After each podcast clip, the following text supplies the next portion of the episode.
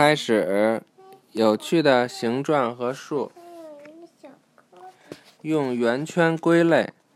纹饰图是展示事物，待会儿再说。纹饰图是展示事物如何相似以及如何不同的图。这幅纹饰图展示了红色的东西和不是红色的东西，在圆圈中的东西都是红色。嗯。圆圈之外的东西都不是红色。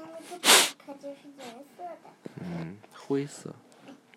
上面这幅纹饰图显示了粉红色的东西和棕色的东西，在左边的圆圈里的东西都是粉红色的，而右边的圆圈里的东西都是棕色的。在这些圆圈外的所有东西，既不是粉红色，也不是棕色的。这幅纹饰图显示了绿色的东西和黄色的东西，在左边圆圈里的东西都是绿色的，在右边圆圈里的东西都是黄色的。